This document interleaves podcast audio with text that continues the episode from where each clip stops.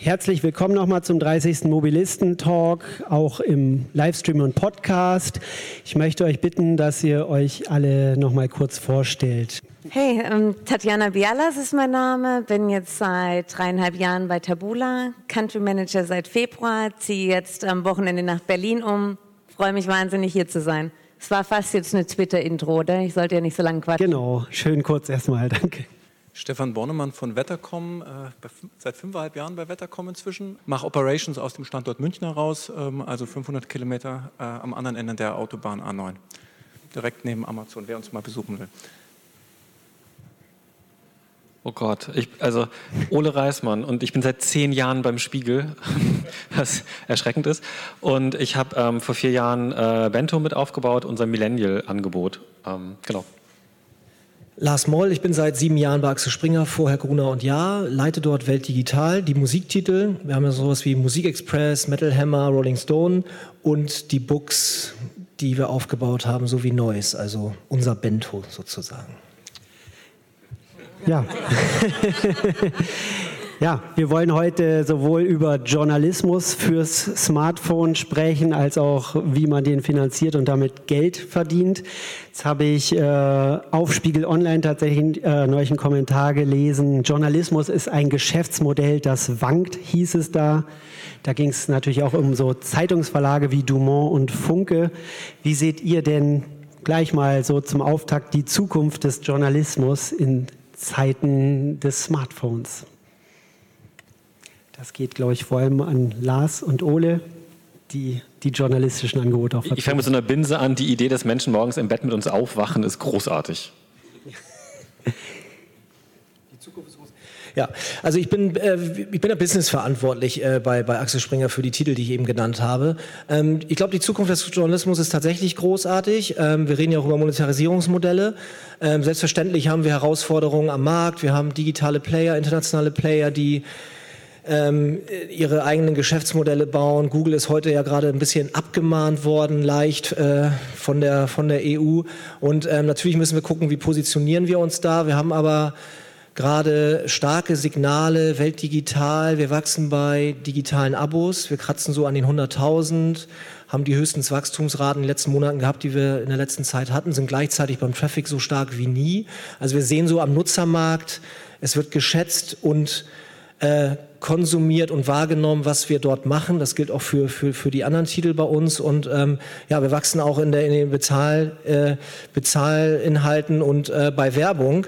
Natürlich ist das ein harter Kampf, ähm, aber wir sind gucken nach vorne und äh, jetzt bei Axel Springer insbesondere, wir ziehen ja 2020 dort alle in einen Neubau. Ich weiß nicht, ob das so allen bekannt ist. Da wird ja ein großes Verlagsgebäude für so drei bis 4.000 Mitarbeiter ähm, gebaut. Da ziehen zwei Newsrooms rein von der Welt, nämlich einmal digital und einmal auch Fernsehen. Und ähm, wir sind total froh, ähm, dass wir da 2020 gucken, wie wir von dort aus weiterarbeiten und nach vorne schauen.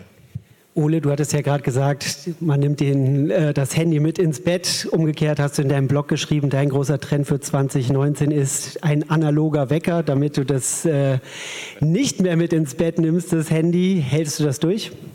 Äh, nein, natürlich nicht. Ich, also ich, er spielt an auf so einen leicht ironischen Jahresvorblick, wo so Social Media Leute ähm, so sagen, was sie denn für den Trend des Jahres halten. Und es ist immer ein lustiger Beitrag dabei. Ich habe irgendwann auch schon mal Brotbacken empfohlen als Social Media Trend und jetzt halt den analogen Wecker, weil das so für die Großstadt-Hipster als Distinktionsgewinn, dann hat man so einen analogen Braunwecker von Dieter Rahms designt und so. Ähm, ich, ich, möchte es nur unterstreichen, also der Spiegel sitzt seit äh, mehreren Jahren schon in einem Gebäude und wir haben nur einen Newsroom, ähm, von dem wir aus äh, die Spiegel-Plattform steuern und auch da ähm, haben wir eine Paywall eingeführt und sind dabei, da irgendwie zu sehen, ähm, wohin entwickelt sich das. Das funktioniert besser, als man sich das je erhofft hätte. Ähm, auch erstaunlicherweise, glaube ich, sind sehr positive Signale.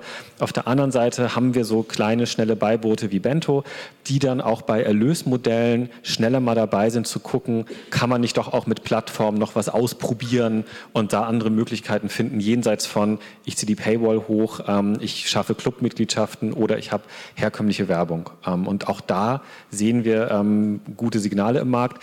Gleichzeitig haben wir Berichte, ähm, über andere Medienhäuser, über die wir natürlich dann nicht sprechen können, aber ähm, es gibt Felder, wo es wahrscheinlich bedeutend schwerer ist, gerade im lokalen, ähm, gerade wenn man als Unternehmen nicht ganz so groß aufgestellt ist und so eine riesige Reichweite hat, die man online aktuell ja noch braucht?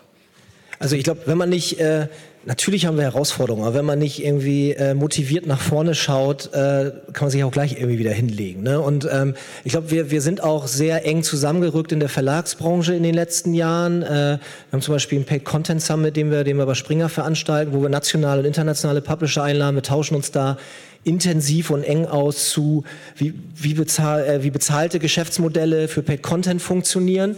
Und wir sitzen alle im selben Boot, ja. Und ich glaube, es ist halt wichtig, dass man, gerade wenn du jetzt, weil du jetzt gefragt hast, Publisher-Branche, wir müssen gucken, was können wir auch voneinander lernen, wie können wir gemeinsam nach vorne schauen, wie bauen wir die Geschäftsmodelle aus, weil der Kampf äh, oder sagen wir mal, die Herausforderung ist eine andere, ja, nämlich, dass wir natürlich mit deutschen Inhalten und nationalen Inhalten nicht so skalieren können wie internationale Player. Das muss man sich natürlich angucken, aber am Ende müssen wir Geschäftsmodelle hinstellen, mit denen wir uns auch in Zukunft Qualitätsjournalismus leisten können. Und ich glaube, das ist ein gutes Stichwort für mich, ne, weil ihr fragt euch vielleicht, okay, wie passe ich hier in die Runde, sprich Tabula, ne, die ich repräsentiere. Ja, Im Endeffekt äh, sind so Firmen wie wir als, als AdTech-Companies, uns gibt's ja auch irgendwo auch erst, weil natürlich ähm, Druck auf, ähm, auf digitalem Journalismus ist und dass man über alternative Monetarisierungswege nachdenkt. Ne. Ähm, der klassische Banner ist natürlich unter Druck, Native ist am Steigen. Und wenn jetzt hier unser Gründer sitzen würde, der würde wahrscheinlich sagen, so seinen Spruch, ähm, ja, wir sind halt der Robin Hood des Internets, weil wir versuchen natürlich auch Power dem Verleger zurückzugeben, weg vom Walled Garden und, und auch Tools an die Hand zu geben, um, um Journalismus zu unterstützen. Wir haben jetzt zum Beispiel auch ein Newsroom-Tool, ähm, ähm, was, was komplett abseits von Monetarisierung ist, was eher darauf abzielt, zu verstehen, wie kann man Leute noch länger auf der Seite behalten, was lesen die eigentlich. Jetzt hier, Lars, mit deinem Team schauen wir uns an, wie können, wie können wir mehr Leute hinter die Paywall bringen. Also, ähm, sag ich mal, unsere Daseinsberechtigung ist so ein Stück weit, wir konnten erst durchwachsen durch diese Challenge, die eben im Markt da ist.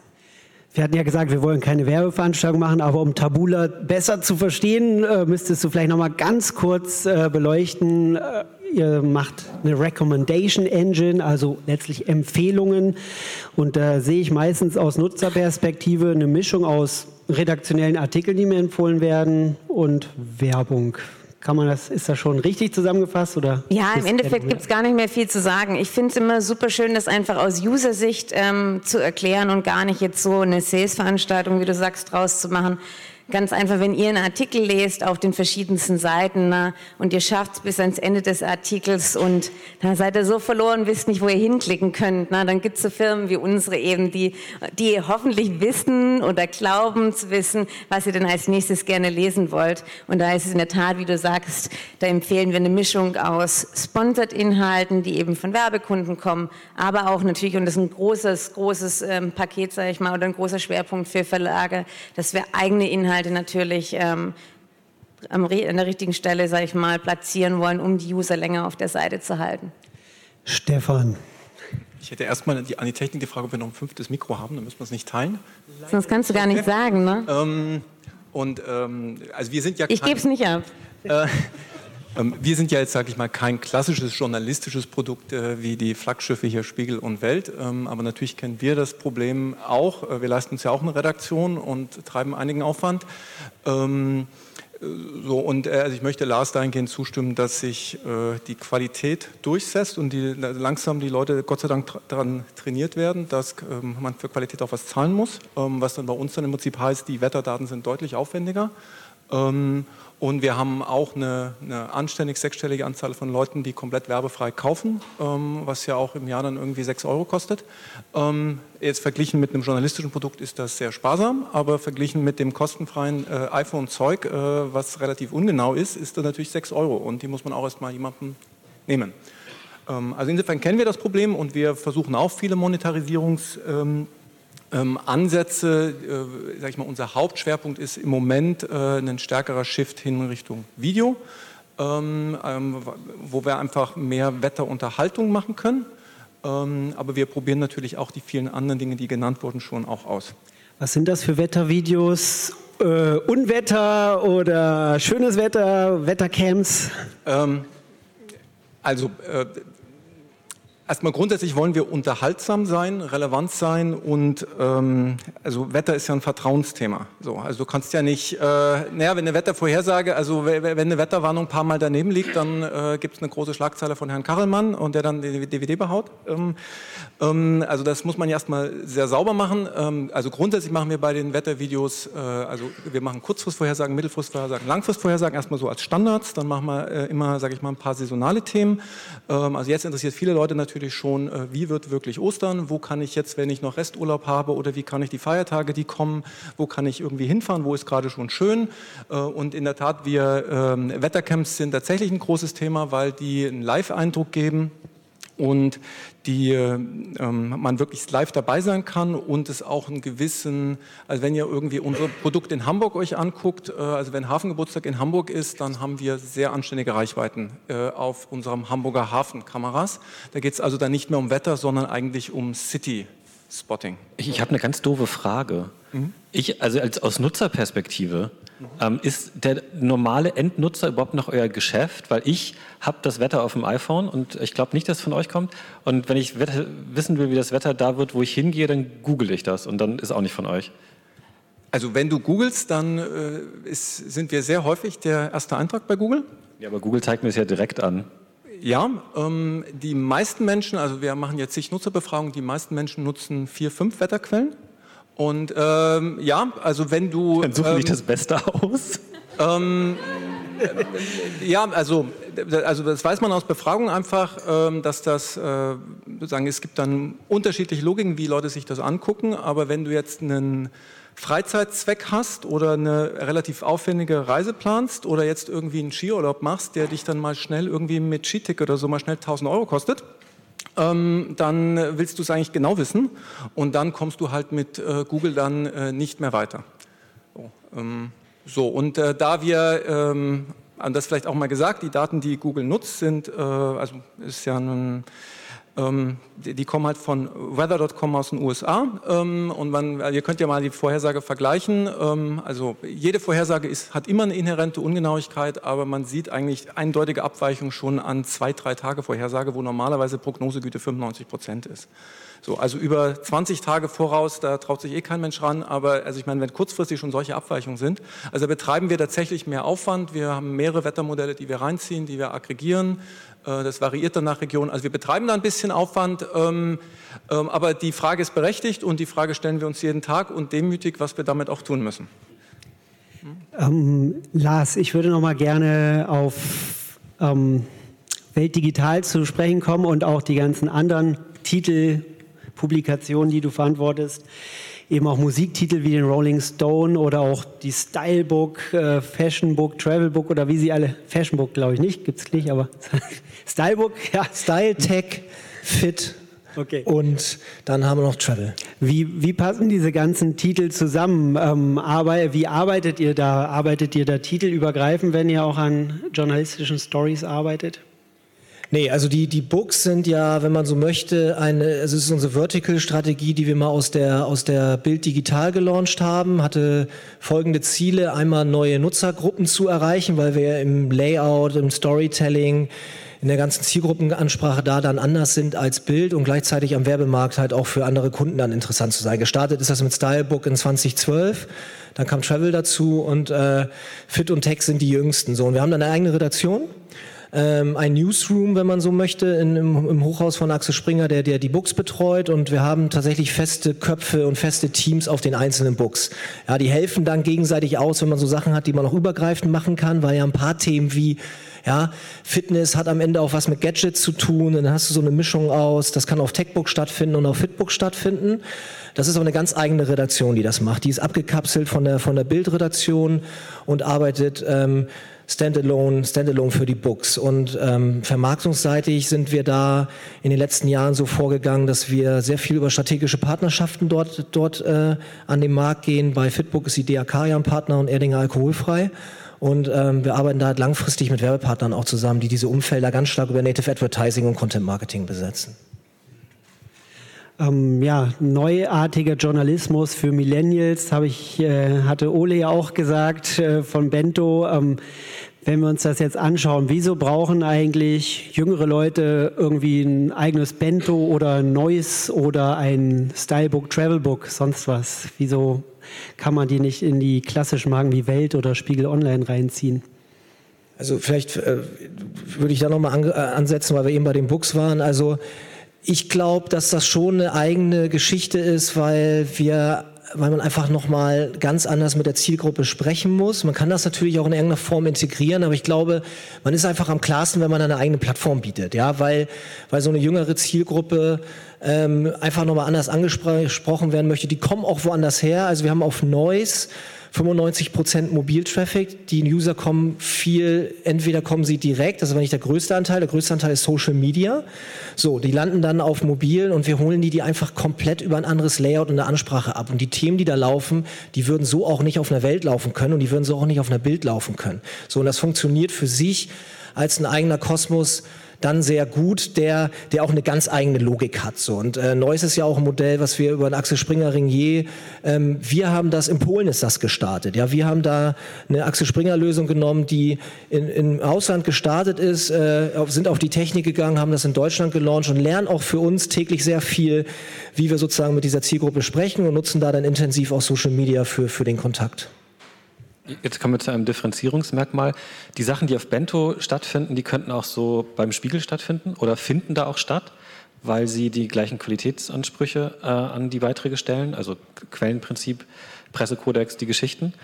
Und was wir da aber machen, ist tatsächlich ein, ein, ein, ein Subset, sozusagen ein magaziniges durch den Tag begleiten von jungen Menschen für junge Menschen. Also die Menschen, die das schreiben, sind zwischen 23 und Ende 20 und ich bin dann älter irgendwann. Und die arbeiten dann aber sozusagen für ihre eigene Zielgruppe, haben eine bestimmte Lebenswelt. Wir sagen so ein bisschen Schulabschluss bis Berufseinstieg, so durch die, die Zeit ist das.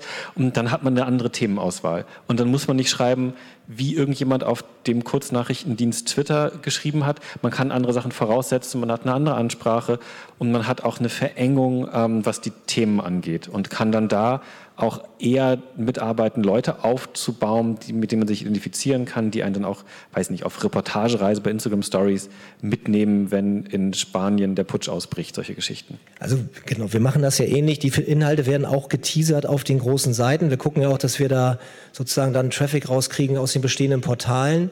Ähm, aber das ist, glaube ich, richtig. Man hat eine andere Voraussetzung, wie man mit den Nutzern sprechen kann. Und ähm, was deine Frage ja war, wir würden das jetzt, ne, das ist jetzt was, das kannst du nur machen, wenn du das nicht im gleichen Look and Feel und Markensprech in die gleiche Marke hängst. Weil dann ist es, glaube ich, irgendwann auch, da muss man fragen, wie lange kann man das dann irgendwie beugen, auch wenn das alles Pressekodex ist. Und ich glaube, man kann dann einfach auch viel mehr damit spielen, wenn man da über eigene Plattformen und Logiken kommen. Ich rede einfach mal weiter. Also ich finde, das Spielen ist total wichtig. Ähm, also ne, meine Eltern lesen Spiegel Online und wenn da plötzlich Experimente starten, auch inhaltlicher Art, Form, Layout, ähm, dann sind die irgendwann verwirrt und würden irgendwann wahrscheinlich genervt dann abspringen oder das nicht mehr verstehen. Und wir haben mit einer Marke wie Bento einfach auch Möglichkeiten, schneller Sachen auszuprobieren, auch gerade technisch. Also wenn ähm, auch bei uns kommen Recommendation Engines vor und die neuen Funktionen testen wir erstmal bei Bento, weil ähm, das sind junge Leute, die wissen, wie das Internet funktioniert, die wissen, wie eine Webseite funktioniert.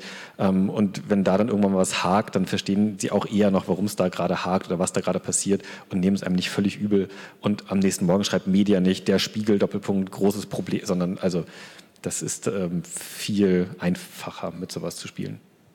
Führt die denn umgekehrt die jungen Leser über Bento und Neues auch an die klassischen, älteren, etablierten Marken heran? Oder wenn ich mir das jetzt so vorstelle, dass in ein paar Jahrzehnten dann vielleicht alle Welt- und Spiegelleser ausgestorben sind, dann gibt es da nur noch Bento und Neues?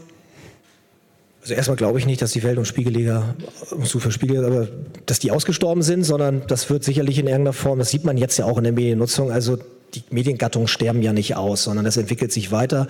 Ich glaube, wir machen das nicht aktiv. Am Ende schwingt das natürlich in irgendeiner Form mit. Man hat ja die Nutzer bei sich, man kennt die, man hat Follower auf Social Media, man kann mit denen arbeiten.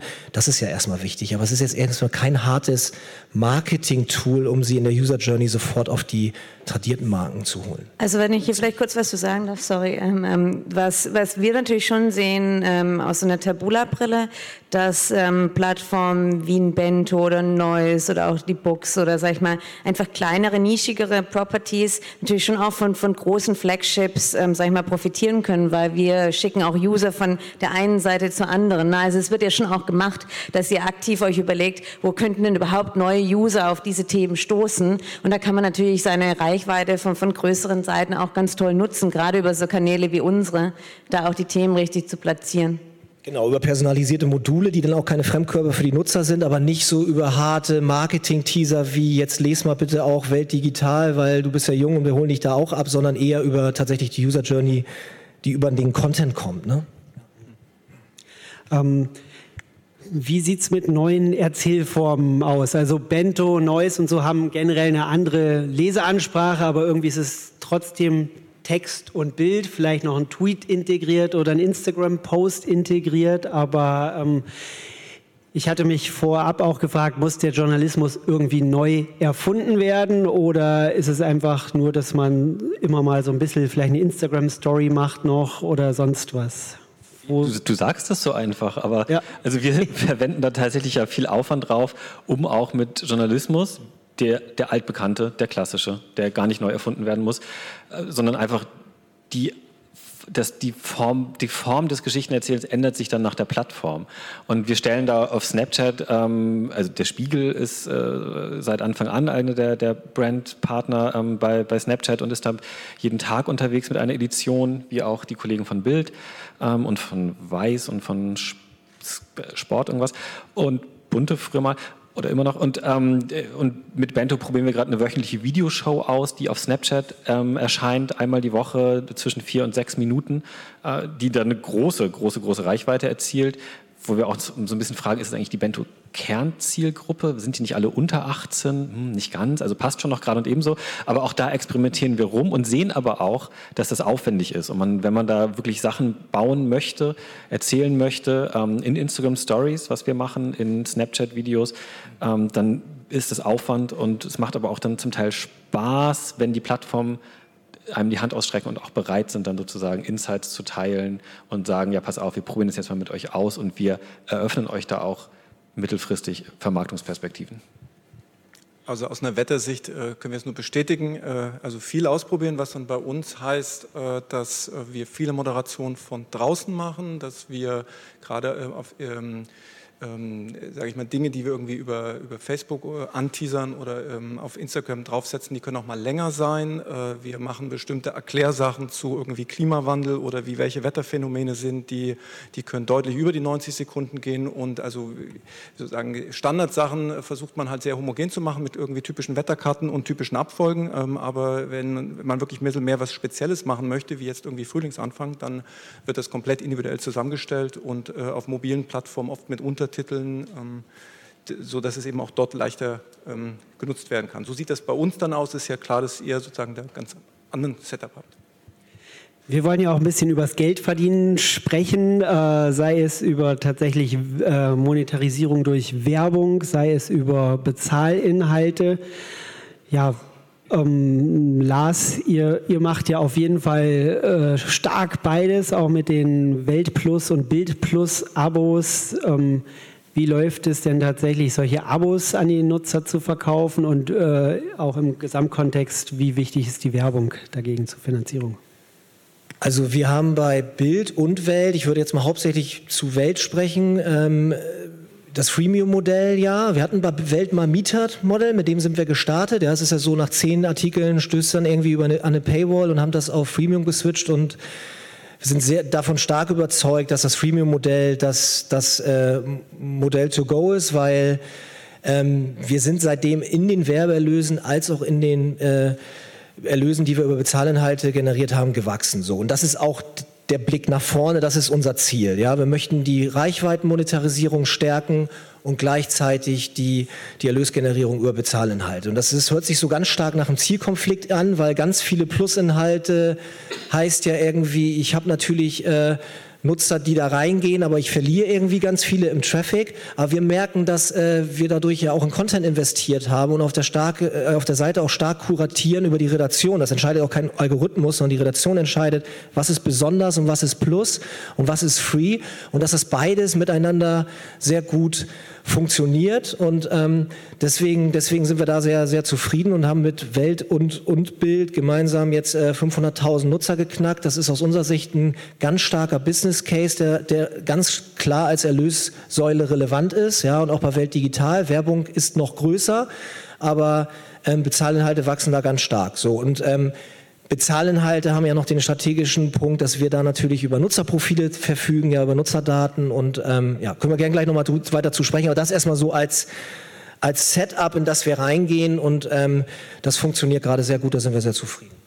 Ich, also es funktioniert auch bei uns sehr gut und wir sind auch zufrieden, sage ich mal vorsichtig, aber man muss jetzt auch, glaube ich, dann sagen, es funktioniert bei uns ähm, beiden weil wir eine sehr große Reichweite haben. Und das macht dann den Funnel auf. Und je größer diese Reichweite ist, deswegen halten wir auch an der fest, auch an Freemium-Modellen, ähm, wir brauchen eine große Reichweite, damit nachher am Ende des Funnels ähm, Leute übrig bleiben und ein Abo abschließen. Und ähm, da lernen, glaube ich, gerade alle großen Häuser dann auch sehr viel darüber, was für Inhalte eigentlich dann nachgefragt werden und welche Inhalte zum Abo führen. Ähm, glaube ich, kein Geheimnis, dass es dann nicht immer so die Beiträge sind, die sich der investigative Journalist wünscht, ähm, sondern oft auch dann weichere Themen, Service-Themen. Ich will jetzt nicht sagen, dass man mit Wetterkolumnen wahrscheinlich auch sowas, aber also damit es aber erstmal funktioniert, braucht es irgendwie eine, eine, große Reichweite. Ähm, und wenn man sich IVW oder Argov dann sowas anguckt, ähm, wir sehen die bei den großen Anbietern und bei kleineren Medienhäusern ist die Reichweite vielleicht nicht ganz so groß. Und da ist dann, muss das Produkt dann eben schon sehr, sehr gut sein und für mich den großen Vorteil bringen. Also ich wohne in einer in der zweitgrößten Stadt des Landes und ähm, muss zu meiner Schande gestehen, dass ich da die, dass ich die örtliche Zeitung nicht abonniert habe, weil mir nicht so ganz klar ist, ähm, was die mir als Mitte 30-Jähriger da gerade für einen Vorteil bringt, dass ich da tief in die Tasche greifen soll. Abgesehen davon zahle ich für überregionale Angebote mit Paywall äh, Geld und möglicherweise, ich weiß nicht, ob das jetzt zu, zu Großstadt-Hipster ist, aber sogar für New Yorker Medien äh, bezahle ich jeden Monat Geld, aber für meine Lokalmedium nicht so. Hm. Und ich will jetzt aber behaupten, das ist nicht mein Problem, sondern das der Lokalzeitung. Ja, wobei die sich, glaube ich, auch immer mehr mit dem Thema beschäftigen müssen. wir sehen das natürlich auch. Finde ich persönlich ein super spannendes Themenfeld für uns als Company jetzt auch, dass gerade basierend auf dem Bedürfnis na, von einem Springer, aber auch von, von einem Spiegel und, und anderen, bei uns auch immer mehr nachgefragt wird, Mensch, könnt ihr uns überhaupt helfen oder sagen, ihr sitzt ja auf vielen Daten, welcher Artikel war es denn wirklich, der letztendlich den User hinter die Paywall gebracht hat? Und ähm, ich bin ein Stück weit dankbar, weil wir uns als Company auch da weiterentwickeln in die Richtung, basierend auf dem Interesse halt von den Verlagshäusern, da mehr Infos ähm, zu bekommen. Es ist für uns eben ein riesen Innovationsweg und ja, auch die regionalen fragen jetzt immer mehr an und müssen natürlich auch überlegen, okay, wie können wir unsere Inhalte denn so, sag ich mal, aufbereiten, dass da auch Leute für bezahlen wollen. Ich glaube, es ist am Ende ja auch so ein Mix aus, man muss ja gucken, wo man das macht und wo man es nicht macht. Also bei den Books haben wir keine Bezahlinhalte, auch nicht bei den Musiktiteln. Ja, jetzt könnte man ja sagen, Musiktitel sind vielleicht ja auch eine sehr vertikale Zielgruppe. So, wenn man da bestimmte Sachen hat, Exklusivinterviews, könnte man sich vorstellen, könnte man vielleicht Geld zu nehmen. Überlegen wir auch Modelle, aber der Punkt ist ja klar, starke Medienmarken als Welt, wir sagen, wir wollen Qualitätsjournalismus finanzieren, da ist man auch erst, da sind wir so bold, Qualitätsjournalismus hat seinen Preis. Und ähm, das geht bei uns bei 9,99 los. Gibt ein größeres Abo mit 9, für 19,99. Da ist dann auch eine Edition mit drin. Das ist quasi so ein Best-of abgeschlossene Tagesedition. Und je nachdem, was der Nutzer, wie er sozusagen im News-Konsum unterwegs ist, kann er da in die Modelle gehen. Und da ähm, sind wir früh angefangen und wir sehen, dass das halt stark wächst. Und ich glaube, dass diese ganze Geschichte digitales Bezahlen grundsätzlich, das ist ja nicht nur im Journalismus so, das kommt ja auch viel über Amazon und Netflix und Spotify, dass da ganz klar äh, die, die User und wir alle gelernt haben, wie das funktionieren kann. Und ich glaube, dass das am Ende nachher auch für Regionalverlage und für kleinere Micropayment-Geschichten total spannend sein kann. Wir gehen nicht in die Micropayments rein, weil wir sagen, Abo-Modelle haben sich A etabliert und ähm, dass, dass so ein Abo-Modell für Nutzer A spannender ist und wir da auch besser einfach im Geschäftsmodell mitarbeiten können. Ich glaube aber, dass das eine Lösung sein kann für, für auch so Regionalverbände und, und übergreifende Geschichten. gerade sagen, das sagen wir, weil wir Redaktionen mit hunderten Mitarbeitern haben, die ein großes Potpourri an Themen hinstellen. Ähm, ich glaube, was man ja auch sieht, also unsere Price Points liegen ja recht nah beieinander oder ähnlich sogar. Ähm, also das sowas wie, wie Payment auf Mobile, das ist ja auch eine Sache, die jetzt noch gar nicht so lange funktioniert und auch noch besser und einfacher funktionieren könnte. Also ich glaube, als ich vor zwei Jahren irgendwie irgendwelche Abos auf dem Handy abschließen wollte, da gab es dann so lange Fragebögen und sie wollten noch mein Sternzeichen wissen und sowas und ich wollte auch einfach nur schnell was kaufen und ähm, diese Prozesse, also haben wir uns auch beim Spiegel angeguckt und mittlerweile kann man so ein Abo sehr einfach und sehr schmerzlos abschließen wie ein Netflix-Abo und das war aber ehrlicherweise auch nicht immer so. Ne? Also der Verlage waren, glaube ich, ganz andere Formulare und Eingabemasken gewöhnt gewöhnt, die man Nutzern zumuten wollte, weil man hat ja den, den besten, größten Qualitätsjournalismus der Welt. Ähm, und da haben wir auch gelernt und ähm, sehen da aber auch Erfolge. Also jetzt ähm, haben wir ein funktionierendes Bestellsystem ähm, und sehen sofort, ach ja, ne, Leute wollen ja wirklich bestellen, sie haben es vorher nur nicht auf dem Handy hingekriegt. Ich finde es cool, dass du es ansprichst, weil bei uns bei Tabula beschäftigen wir uns natürlich nicht nur mit der Verlagsseite, sondern auch mit den Werbekunden. Und ähm, da gibt es tatsächlich natürlich, gerade in der Lead-Generierung, das ist ein sehr großer Bereich in unserem Business, aber ah, da gibt es immer noch Funnel. Da kann ich echt nur mit dem Kopfschüsseln schütteln, wenn ich mir dann selber mal so durch den Verkaufsprozess klicke und selber nicht keinen Bock hätte und mir dann, mich dann immer noch frage, es gibt noch so viele Leute, die haben noch so schwierige Prozesse und kommen dann zu mir und sagen, Mensch, wieso könnt ihr als Tabula keine Conversions auf Mobile generieren? Generieren. Und ich so, hast du selber mal da so, ein, so ein versucht, ein Abo zu kaufen bei dir? Und ich so, das ist halt mühselig, wenn das zehn Minuten dauert. Deswegen gebe ich dir vollkommen recht, es muss einfach sein. Und da muss man sich sowas schon von, von dem Netflix oder, oder anderen abgucken und einfach ähm, nachmachen und besser machen auch. Also das hatte ich ja schon gesagt, da sage ich mal, dass äh, Paywall-Logiken für uns jetzt keine Rolle spielen. Ähm, oder und wenn nur eine werbefreie Logik ist, die man in der App machen kann, äh, was für uns aber ein, äh, ich mal, ein Monetarisierungsbereich ist, äh, wo wir sehr viel tun, sind äh, feste Integrationen mit Partnern. Also äh, wenn wir jetzt, sage ich mal, so touristische Seiten bauen oder wenn wir bestimmte Consumer-Produkte einbauen, ähm, die einen Wetterbezug haben, ähm, dann sind das tiefere Integrationen und dann ist das ähm, auch eine wertigere, sichtbare Werbung und ist keine klassische irgendwie nur reine Bannerwerbung. Also auch darüber können wir dann äh, eine zusätzliche Erlösquelle erzielen. Und äh, jetzt, also gerade jetzt bei unserem irgendwie Skiprodukt Snow Authority haben wir große Partnerschaften mit sehr bekannten Skigebieten, äh, wo die Leute eben nicht nur das Wetter wissen wollen, sondern eben auch wissen wollen, wenn es mal nicht so toll ist, was mache ich dann? Ähm, wir wollten auch über Advertising sprechen. Das ist vielleicht die Stelle, wo wir auch mal über Wettertargeting und Geotargeting sprechen können. Wetter.com arbeitet ja daran, was weiß ich, Reifenwechselwetter, Eiscremewetter, sonst was als Werbeoptionen für die Kunden anzubieten. Wie funktioniert das genau und wieso ist das noch immer was Neues? Ich meine, grundsätzlich habe ich von Wettertargeting schon vor acht Jahren oder so gehört. Ähm, also ich glaube generell alle hier versuchen ja sozusagen aus den äh, Daten, die man originär, also die man bezieht oder die man originär erzeugt, äh, irgendwie noch einen Mehrwert zu machen.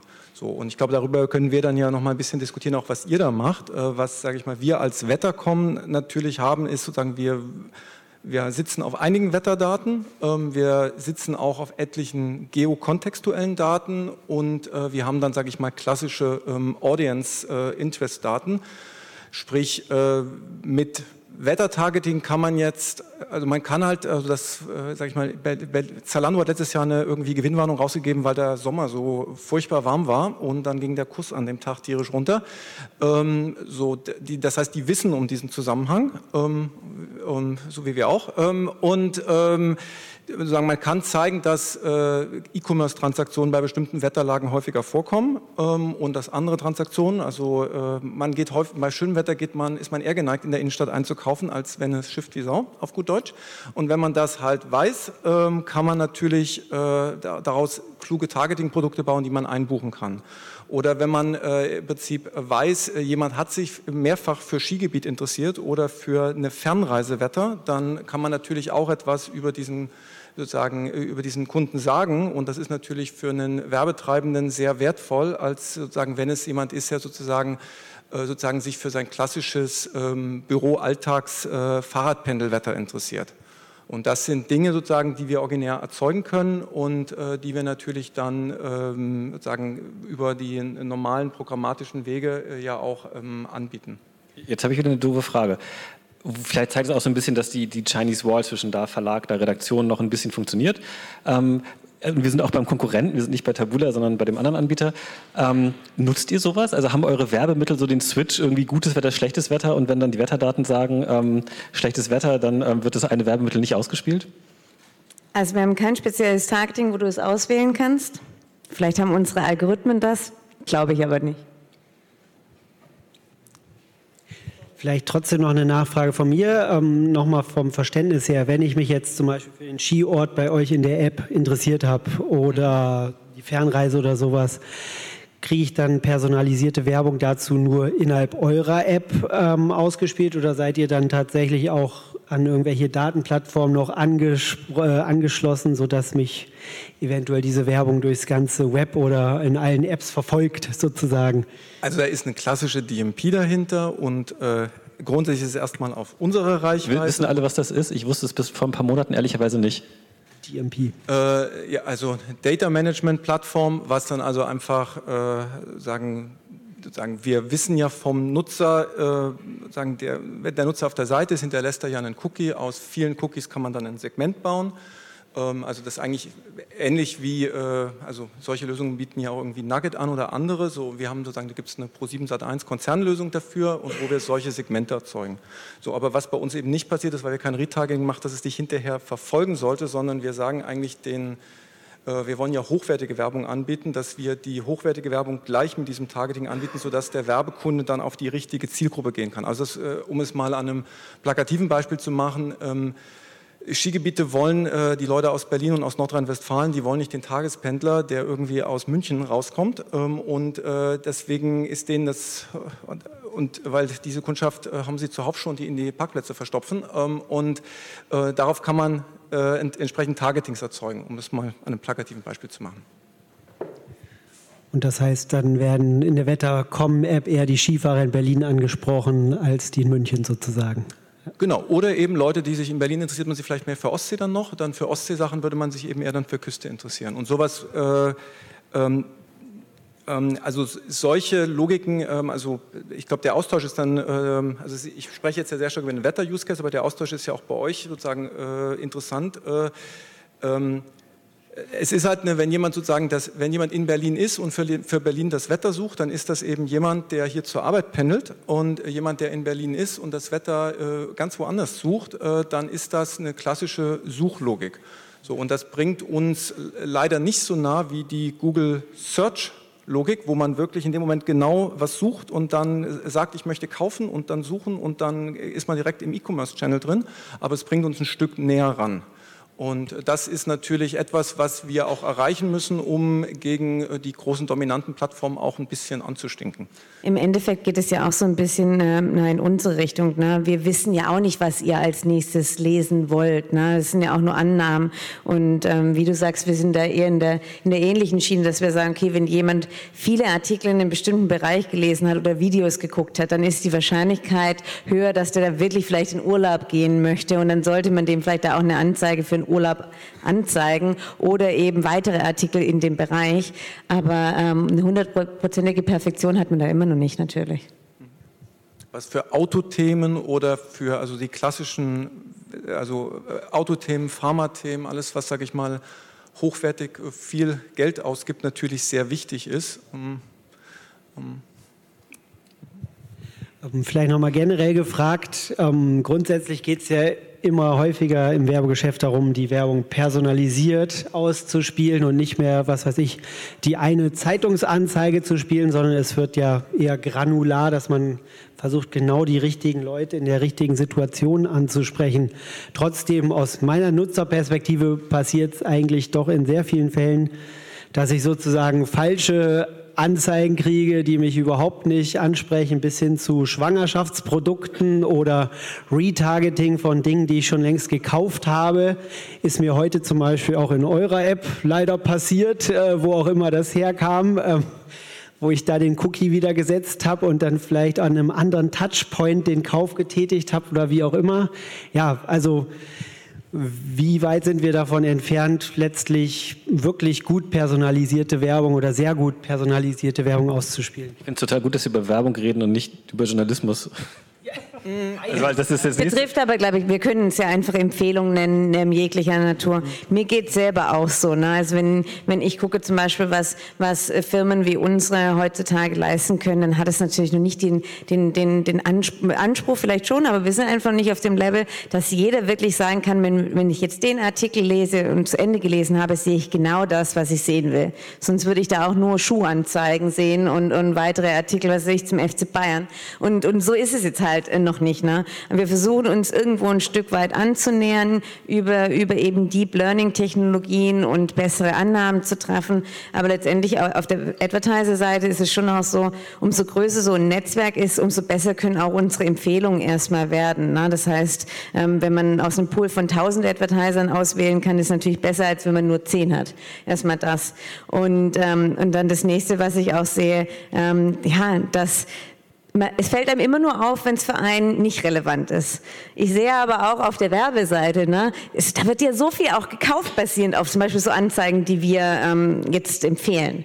Ne, und ähm, selber merke ich es aber in dem Moment gar nicht, wenn ich draufgeklickt habe und nachher dann doch die Kreditkarte durchzähle. Mir fällt es eher die 100 Male auf, wo es halt nicht für mich relevant war. Und da arbeiten so Firmen wie wir dran, dass wir die Relevanz erhöhen können, die aber sicherlich schon in irgendeiner Form da ist. Aber ja, ist noch ein Weg. Vielleicht auch ganz gut, dass es noch nicht immer so gut funktioniert. Es gibt schon, das kennt ihr, oder? So ein spooky Meme, dass Leute, die auf Facebook sind, die, ganz, dann, die behaupten dann, ey, Facebook schaltet das Mikrofon ein, weil die Werbung so gut ist. Ich habe mich gerade mit Freunden darüber unterhalten und jetzt kommt das. Wenn ihr es nicht selber schon mal erlebt habt, ähm, also es gibt diese Memes, also Leute berichten darüber und es gibt wirklich Artikel dazu noch und nöcher, wo das dann Leute probieren nachzustellen, weil irgendwo diese Werbemechanik dann so gut ist oder Menschen nicht so einzigartig, wie sie meinen, dass sie es sind. Aber jedenfalls schafft Facebook dann so sehr, sehr gut Werbung auszuspielen und man dachte dann so, das kann doch nicht wahr sein, das, das wissen die jetzt nur, weil sie mich abgehört haben. Ich hab, ne? Ja genau, das, das Gefühl habe ich auch mal bei Facebook und ähm, WhatsApp, Instagram, da denke ich immer, und ich habe das oft schon erlebt, muss ich sagen. Ähm, das habe ich doch gerade erst erzählt. Also ja, da ist sicherlich ähm, was dran. Also wir sehen da wir sehen da so zwei, zwei Richtungen, also programmatisch und dieses Targeting ist, glaube ich, eine, also eine ganz wichtige Sache und ein Riesenwachstumsmarkt. Das Targeting funktioniert, guckst du als Publisher, wo habe ich eigentlich Daten? Klar in den direkten Nutzern, aber auch äh, so über Content-Ansätze. Ne? Wer hat welche Contents wo gelesen und dann seitenübergreifend, also jemand, der immer zu Finanzanlage, Beratung, Artikel liest, wird dann getargetet und ist sozusagen so auch buchbar. Also so hast du als Publisher ja auch äh, Datenansätze, die sind dann zwar nicht komplett demografisch an der Stelle, aber schon, ähm, schon sehr eng in der Ausspielung. Aber gleichzeitig, und das ist so das ganz Spannende, merken wir das gerade in vielen Gesprächen, dass es auch ganz wieder, viel wieder so auf Umfeld zurückgeht. Also ja, das merken wir, die Books sind ja so ein Beispiel, was ich eben gesagt habe, die strategischen Partnerschaften, aber auch bei Welt fahren wir jetzt so eine Ansätze, dass wir wirklich mit zum Beispiel Finanzinstituten reden, aber auch so in der Automobilbranche und über längerfristige Partnerschaften reden. Und da geht es ganz viel Natürlich hat das am Ende auch mit Datenausspielung zu tun, aber erstmal geht es da ganz klar wieder um diese Umfeldbelegung. Ich möchte der Sponsor sein von einem Umfeld und das für drei, sechs, zwölf Monate. Und das ist eigentlich so wieder weg von egal wo ich bin, ja, und ich gehe über eine Datengeschichte und, und erreicht da jemand, möchte ich mich auch wieder auf Umfelder setzen. Und das ist so, das merken wir gerade ganz stark. Das ist für uns natürlich auch eine gute Story. Und dieses Zusammenspiel so, das wird gerade jetzt ganz wichtig. Ja, wie kriegt man einen guten Datenansatz, auch mit einem strategischen Ansatz zusammen, der auch ganz stark wieder auf Branding geht? Ich, ich, nicke, weil das so, ne, weil ja. so Brand Safety ist tatsächlich so ein Ding. Ich glaube, dass man als Premium-Marke nicht unbedingt ähm, auf einer Plattform auftauchen möchte, wo es dann vor Fake News nur so wimmelt und die das nicht in den Griff bekommt und wo man sich eben nicht sicher sein kann, stehe ich dann neben RT Deutsch oder was auch immer. Ähm, deswegen, also ne, das ist, glaube ich, tatsächlich starke Medienmarken werden davon profitieren können. Auf der anderen Seite, was natürlich Verlage auch für sich entscheiden müssen, ähm, inwiefern sie sowas dann völlig aus der Hand geben oder völlig darauf verzichten, sowas selber aufzubauen, um sich dann, also auch wir haben so einen Recommendation Engine Partner an Bord ähm, und auch mit denen wird ja immer Du darfst den Namen also, sagen. Ich habe das Gefühl, du möchtest eigentlich sagen. Nein, es gibt ja nur noch zwei. Ähm, aber ne, also in, in, zwei Jahren sitzen wir hier und hat sich wieder gedreht, dann seid ihr es wieder. So, also, ich glaube, es sind drei noch, aber ja.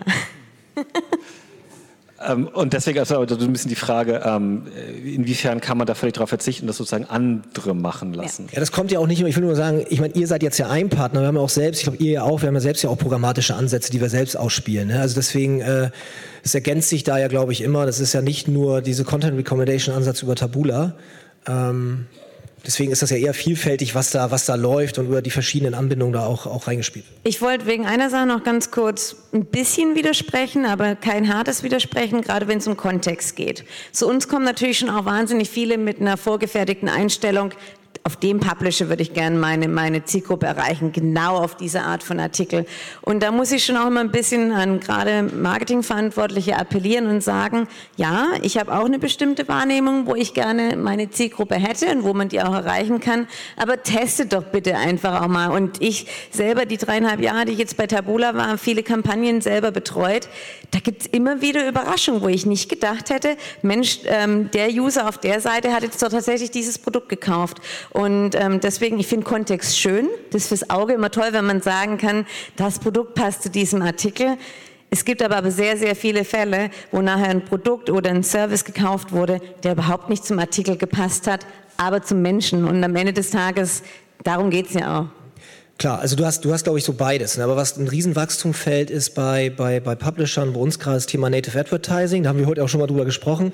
Also so wie wir Native Advertising definieren, das ist äh, das, was das Axel Springer Brand Studio macht. Also da sind ehemalige Journalisten auch, die jetzt für Werbekunden schreiben und die dann die Sachen auf Welt zum Beispiel publizieren, mit Anzeige gekennzeichnet.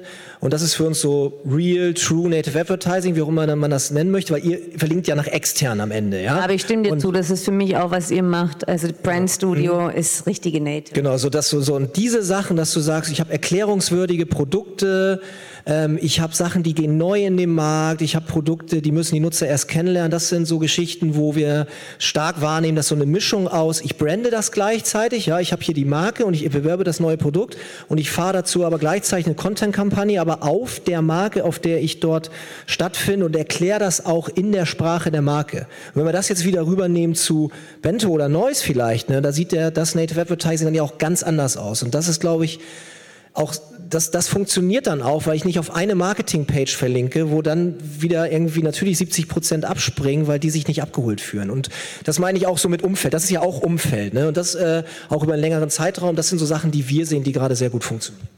Äh, same. Also auch äh, vom Setup her, wer macht es? Ähm, keine Journalisten, nicht die Redaktion, andere Leute, aber Native Advertising trotzdem eng dran.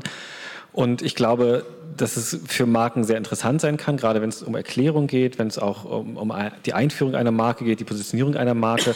Und wenn in dem Segment Leute kommen oder Marken kommen oder Firmen kommen und so Abverkaufsgeschichten vorschlagen und sagen, jetzt müssen wir aber unser Produkt in den Vordergrund stellen und da hätten wir gerne den Kauflink und wollen dann messen, wie viele Produkte gekauft werden, dann ist da Native wahrscheinlich oft auch einfach die falsche Form und denen würden wir dann eher davon abraten.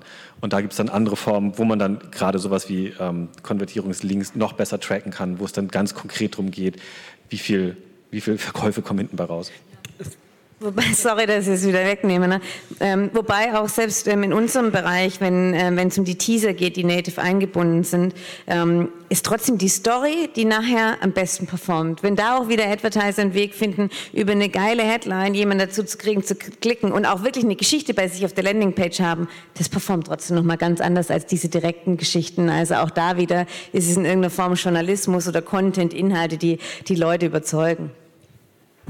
Für mich noch die Frage, ähm, wenn ich jetzt eine Native Ad auf Welt.de schalte mit eurem Brand Studio, was ist sozusagen der Benchmark für die Abrufzahlen?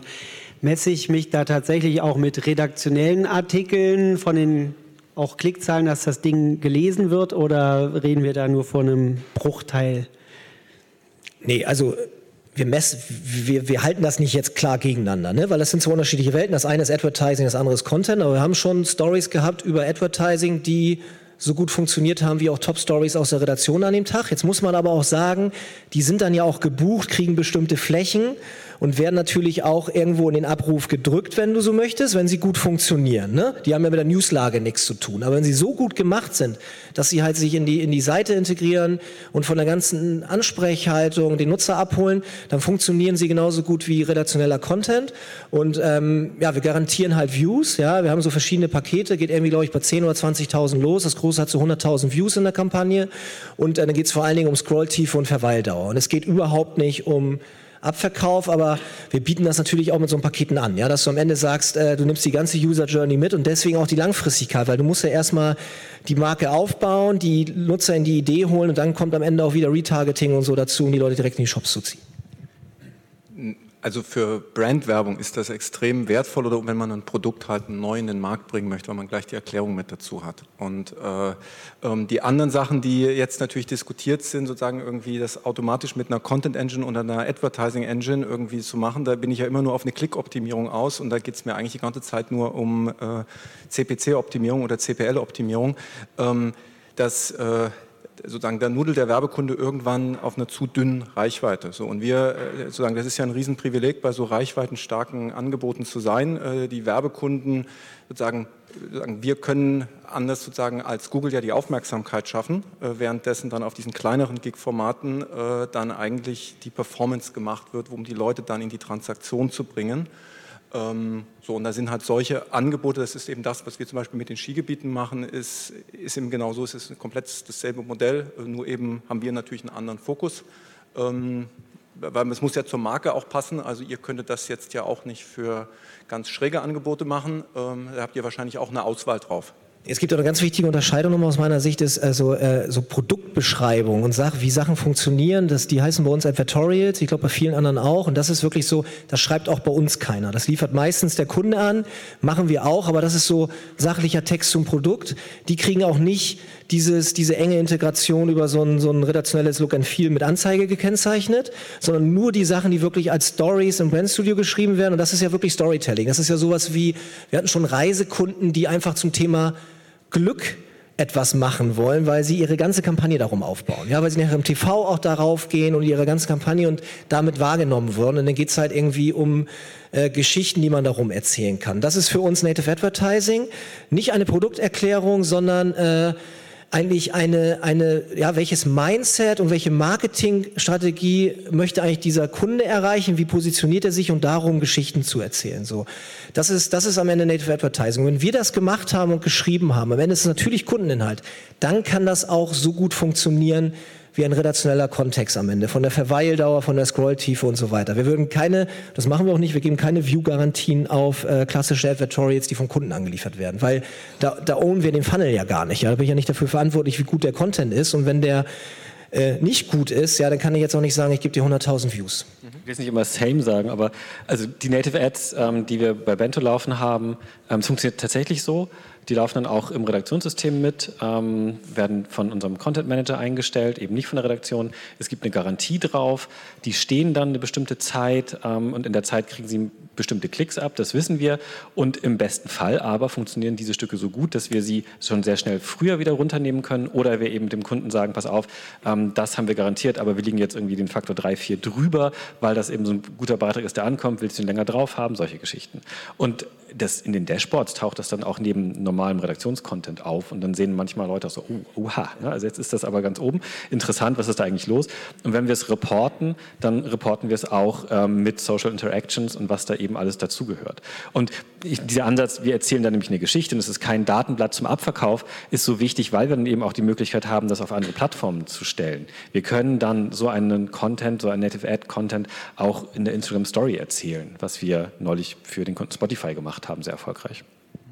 Ja, nee, ich wollte einfach auch nochmal ähm, aus meiner Sicht so ein bisschen klarstellen, unsere Native Teaser werden oft so in die Richtung Performance, ja, und Abverkauf gepackt. Aber wenn ich mir mal wirklich die, die große Masse angucke, was auch in dieser Positionierung gut funktioniert, dann sind es aber auch eher Top of the Funnel, Brand Awareness, Stories, vielleicht Lead-Generierung. Und wenn Verkauf, dann muss es irgendwas sein, was im Impuls getätigt werden kann. Weil wir sind kein Last-Click-Kanal, wo jemand uns ja gesucht hat. Ne? Wir sind ähm, im redaktionellen Umfeld, jemand ist gerade am Lesen und kommt dann zufällig auf, auf, auf eine Anzeige drauf. Also auch nochmal ganz wichtig, ähm, wir sehen uns da überhaupt nicht. Wenn, wenn Performance genannt wird, ist es nicht immer sofort ein Dollarzeichen dahinter, sondern eher auch, wie ihr es positioniert, Engagement, dass wir uns anschauen in Google Analytics danach, so ein Tabula-User, wie lange verweilt der, springt der auch hoffentlich nicht ab, generiert der weitere PIs. Also ähm, solche Sachen gucke ich mir viel lieber an und wir garantieren jetzt zum Beispiel auch keine Abverkäufe oder Anzahl an Leads. Stefan? ähm, vorhin habt ihr angezweifelt, dass wir überhaupt eine Stunde diskutieren können, aber ich schaue auf die Uhr, es sind schon 55 Minuten rum. Von daher möchte ich jetzt äh, fragen hier im Publikum, habt ihr Fragen an die Runde, die ihr loswerden wollt? Erschlagen, erschlagen sind sie. ähm, Dann würde ich gerne noch äh, ganz kurz zu, zu Zukunft äh, des Mobile Publishing sprechen kommen. Vielleicht kann Ole den Auftakt machen. Du warst ja bei South by Southwest in Austin, Texas vor kurzem. Vielleicht könntest du mal sagen, welche Trends aus Publisher-Sicht du von dort rüber mitgebracht hast, was dir da besonders positiv aufgefallen ist.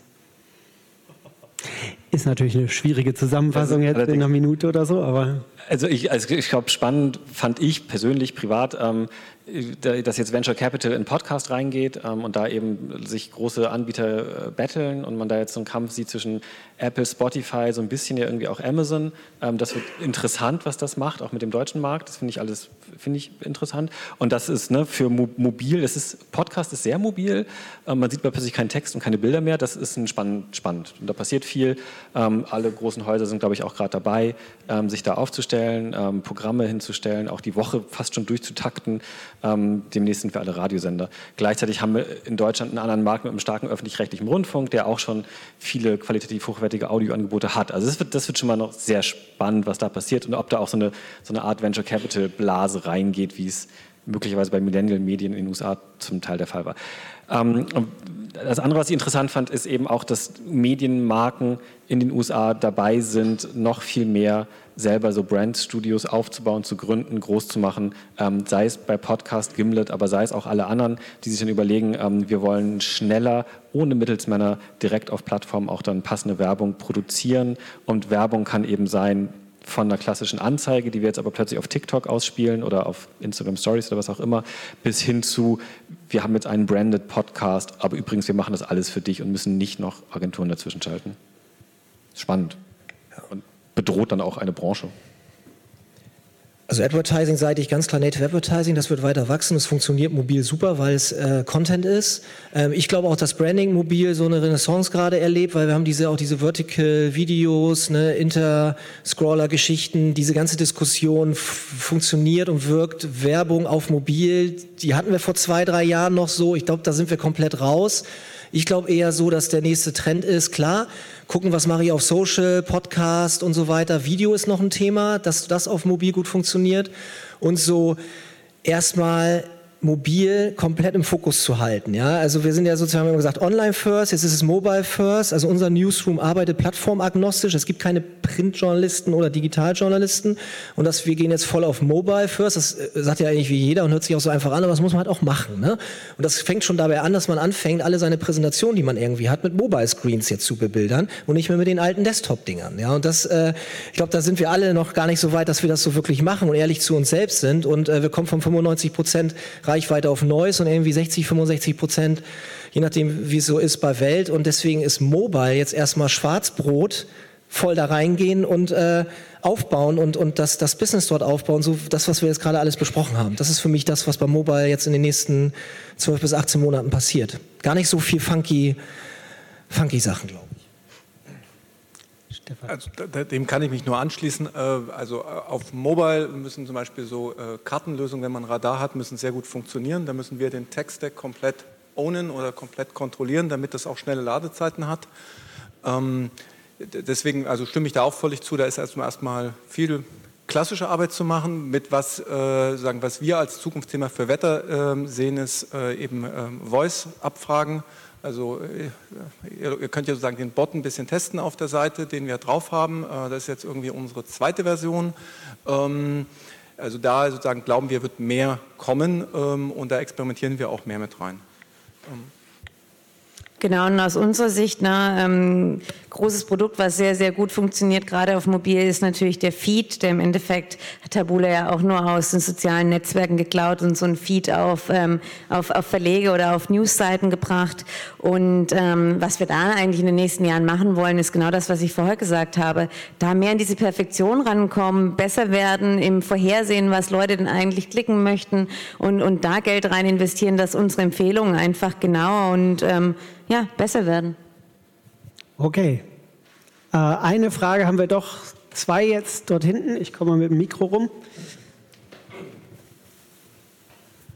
Ich will doch das mit dem Stichwort geile Schlagzeile nochmal aufgreifen, ähm, weil inzwischen aus meiner Meinung ist das kontraproduktiv. Also ich werde, ich stelle immer wieder fest, dass ich auf Artikel gelockt werde mit einer geilen Schlagzeile und stelle fest, dass der Artikel nicht hält, was die Schlagzeile verspricht. Insofern ist es für mich inzwischen kontraproduktiv. Ich gehe da auch nicht mehr drauf, weil ich weiß, letztendlich soll ich auf, werde ich dann auch mit Werbung entsprechend konfrontiert. Also das Konzept kennen wir ja. Insofern warne ich davor, davor ein wenig, weil jemand, der zwei, dreimal diese Erfahrung gemacht hat, wird, wird dann entsprechend reagieren, so wie ich inzwischen reagiere.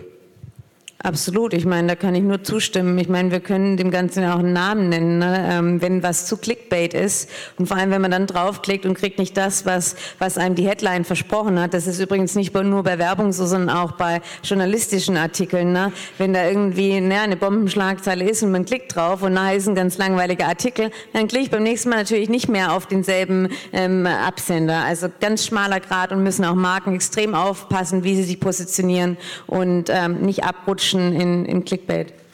Clickbait gab es aber auch schon auf Print, wenn ich ans Goldene Blatt oder so denke und äh, da irgendwelche Schlagzeilen. Ist auch nichts Neues, ne? nee, eigentlich nicht, aber wie auch immer. Ähm, da hinten war noch eine Frage. Ich komme noch mal mit dem Mikro. Vorbei.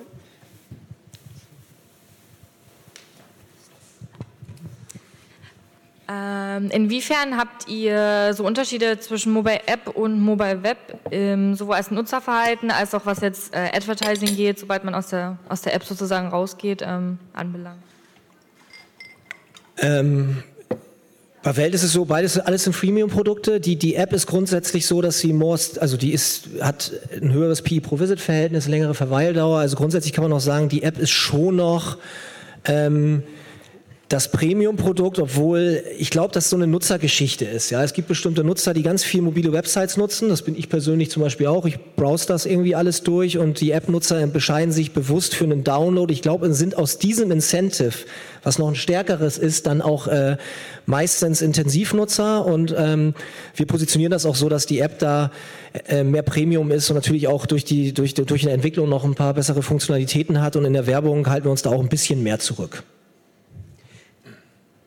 Ich äh, würde jetzt auch sagen, ähm, die App, also non, ja, die Pushes kommen demnächst auch über irgendwelche Web-SDKs und dann kann, kann auch ähm, ein mobiler Browser dich anpushen, wenn man es dann schafft, das, den, den Bookmark auf den Homescreen zu legen.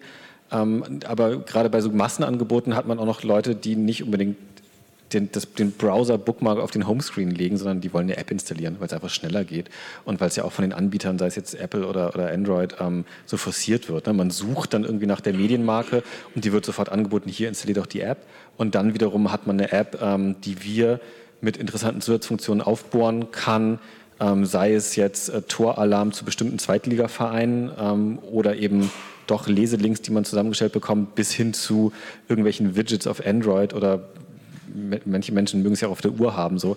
Ähm, das, es braucht schon noch Apps. Hier hinten ist noch eine Frage. Also bekanntermaßen orientieren sich die Deutschen gern an dem großen Bruder USA. Aber im Bereich Mobile ist ja China ziemlich interessant, einfach Desktop-Generation übersprungen, also eigentlich faktisch mit Mobile aufgewachsen. Ähm, guckt man als Publisher auch mal nach China? Ich meine, vielleicht nicht, wenn es darum geht, äh, was Redefreiheit betrifft, aber bei Advertising oder bei anderen Geschäftsmodellen, das würde mich interessieren. Absolut. Ich habe das große Glück, in zwei Monaten hinfahren zu dürfen und mir ein paar Publisher und Firmen anzusehen. Und äh, der VDZ veranstaltet da immer sowas und äh, waren auch schon Kollegen von uns im Vorjahr. Total interessant, extrem spannend und äh, das gucken wir uns ganz intensiv an und auch, was man davon lernen kann und irgendwie übertragen. Wir sehen auch zum Beispiel da im Markt speziell riesen App-Business. Also da meine Kollegin, da China Country Managerin, ähm, ich glaube, die macht da keine Desktop-Deals mehr mit Verlagen, sondern da dreht sich alles nur um, um Apps, Utility-App und weiß der Kuckuck. Also ganz anders als bei uns. Andere Sachen haben aber noch nicht so angefangen, Fuß zu fassen. Also gerade wenn man sich überlegt, dass in dem ganzen Raum und der ganzen Region viel über Messenger funktioniert oder über auch dann Messenger, die es dann eher da gibt. Ähm, also auch in Indonesien gibt es ja irgendwie einen, ne, der so, so braun-gelbes Logo hat, der auch nochmal anders und da auch alles über den Messenger und dann in China alles über Messenger. Auch in Japan gibt es solche Messenger. Und äh, hier redet man eigentlich auch seit drei Jahren über Messenger, Messenger, Messenger und so richtig durchgestartet ist jetzt nach meinem Empfinden nicht. Auch wenn man es anbietet und pusht und sagt, jetzt hier bitte im Messenger und abonniere uns auf Telegram. Facebook Messenger, WhatsApp und so weiter. Also ich weiß nicht, wie viele das hier machen. So. Ähm, irgendwie ist das in Deutschland nicht so wirklich angekommen. Da muss ich jetzt noch einen kurzen Veranstaltungshinweis loswerden. Wir machen am 14. Mai hier einen Workshop zu WeChat. Da kann man auf jeden Fall mal schauen, wie die Chinesen das in der WeChat Messenger äh, eierlegende Wollmilchsau-Welt machen. Umgekehrt denke ich da bei China auch an TikTok, was ja auch in chinesischer Hand ist und auch gerade in Deutschland ziemlich durchstartet aber es wird noch tausende andere Dinge vor Ort geben, denke ich. Ähm, ja, noch weitere Fragen? Das ist dann die letzte. Danach geht es ans Buffet, bitte. Vielleicht noch ganz kurz zu WeChat. Äh, ich kann nur dem Kollegen empfehlen von, von Springer, sich das genau anzuschauen. Ich bin seit vier Jahren in China. Ich arbeite nur mit WeChat rund um die Uhr. Es gibt nichts Vergleichbares hier und ich frage mich wirklich, warum gibt es nichts Vergleichbares hier? Weil das Konzept ist sehr einfach, äh, über einen Messenger zu arbeiten und alles andere äh, ähm, damit anzubieten.